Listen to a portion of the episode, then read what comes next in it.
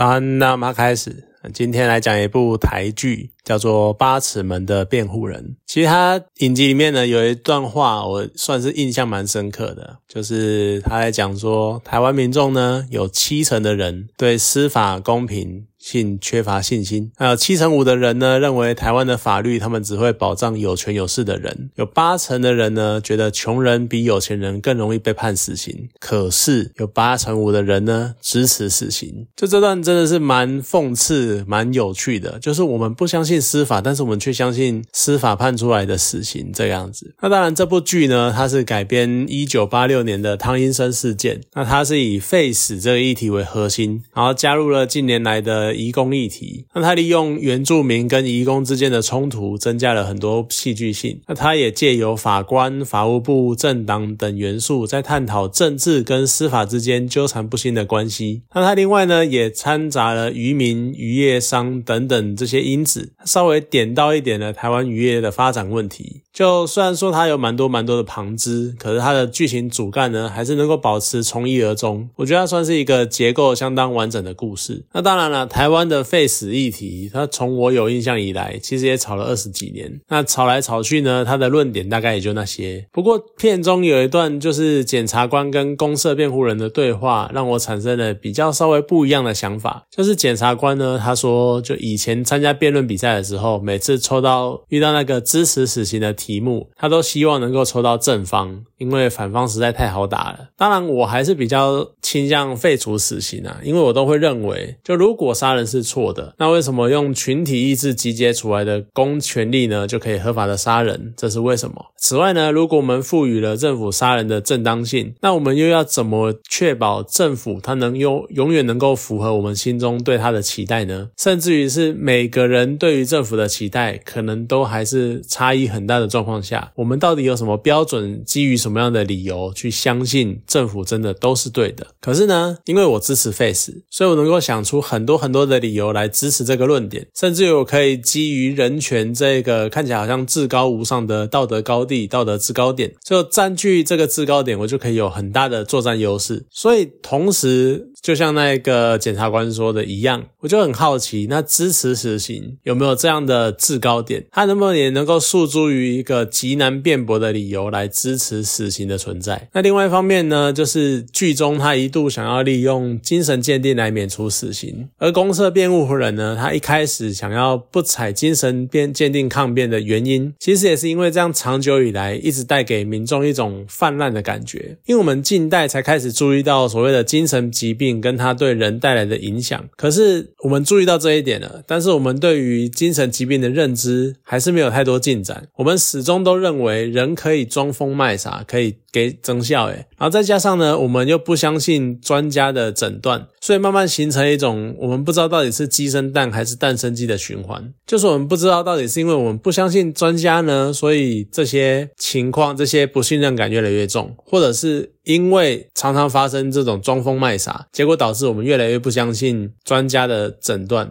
判断，所以每次重大刑案一牵涉到心理问题，你就会开始看到酸民民众开始有各式各样的酸言酸语。那我曾经也期待，就这部剧不要再以精神问题来出发，然后来讨论死刑存废。毕竟有太多类似的作品了，就像我们之前的那个《我们娱乐的距离》，他们也是类似的方向出发。可是呢，剧情的转折其实也稍微讽刺的点出了所谓的采取精神问题抗辩，真的是相对简单的做。法不过还好，就是剧中探讨死刑的观点，在后半段呢就出现了转变。他们呢改成用司法系统，然后去描述了一个更尖锐的问题，叫做冤狱。我很喜欢这个部分呢，其实是因为在看过很多的法庭戏剧中，其实很少会有作品去认真的描述法官的角色，你大多数呢。比较正向一点的作品，都会在讲说是检察官锲而不舍的查案，然后直到最后揪出了真凶，或者呢，他会是律师，然后收集各式各样的证据，然后为被告洗刷冤屈。那当然，黑暗一面黑黑暗一点的呢，就会是涉及什么检警系统的黑暗阴暗面啊，或是一贯的可能会把律师描绘成就是收钱办事的吸血魔鬼。那在这样的情境发展中呢，其实常常你会看到法官他是法庭中的类似摆设。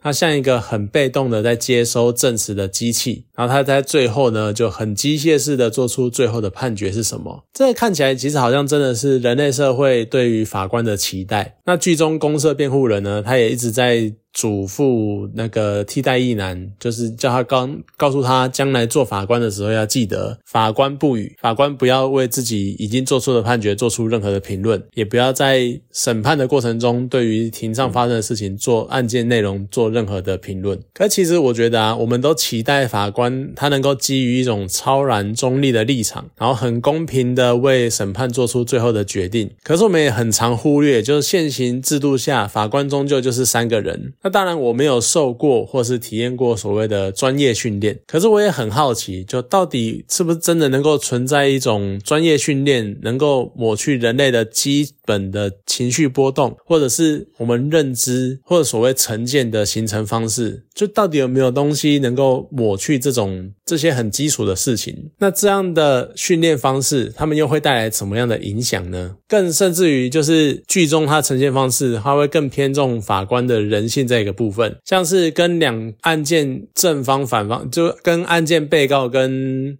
原告无关的这个法官，他只是为了不要让自己的儿子陷入太深，所以他主动的介入，然后加速了整个审判证程序，让整件案子赶快结束。那你原本可能会以为说剧情呢会突然转折到这个法官的爸爸，其实有。所谓的利害纠葛，他会不会是背后也是官官相护，或是呃有什么跟那个渔业商有什么金钱往来之类的？但是呢，完全都没有。可是你再换个方向想，这种一点关系都没有，他只是想要早点结束案子，然后让儿子不要再管这件事的这种单纯，好像更让人难以接受。那此外，接下来就是法官他们在打牌麻将的时候呢，然后在那边分案子啊，干嘛的？其实他们就像一般办公室里面同事，我们在分配工作，哎。你算这个图，然后你画那个图，然后你做这件案子，这样子，他们就在很平常的在讨论该审理的案件，然后该如何分配。然后很普通，或者呢，我换一个可能会更有感的描述，他们就有点像是外科医生，他们在手术台上面就切啊、割啊，然后剥啊，然后弄啊，然后呢这个肉搬来搬去啊，然后那个肉割下来干嘛的？就他们好像有的时候夸张一点的讲，好像就只是他们在厨师，然后是在厨房里面料理生肉一样。所以这种非常闲话家常般一般的那个景象，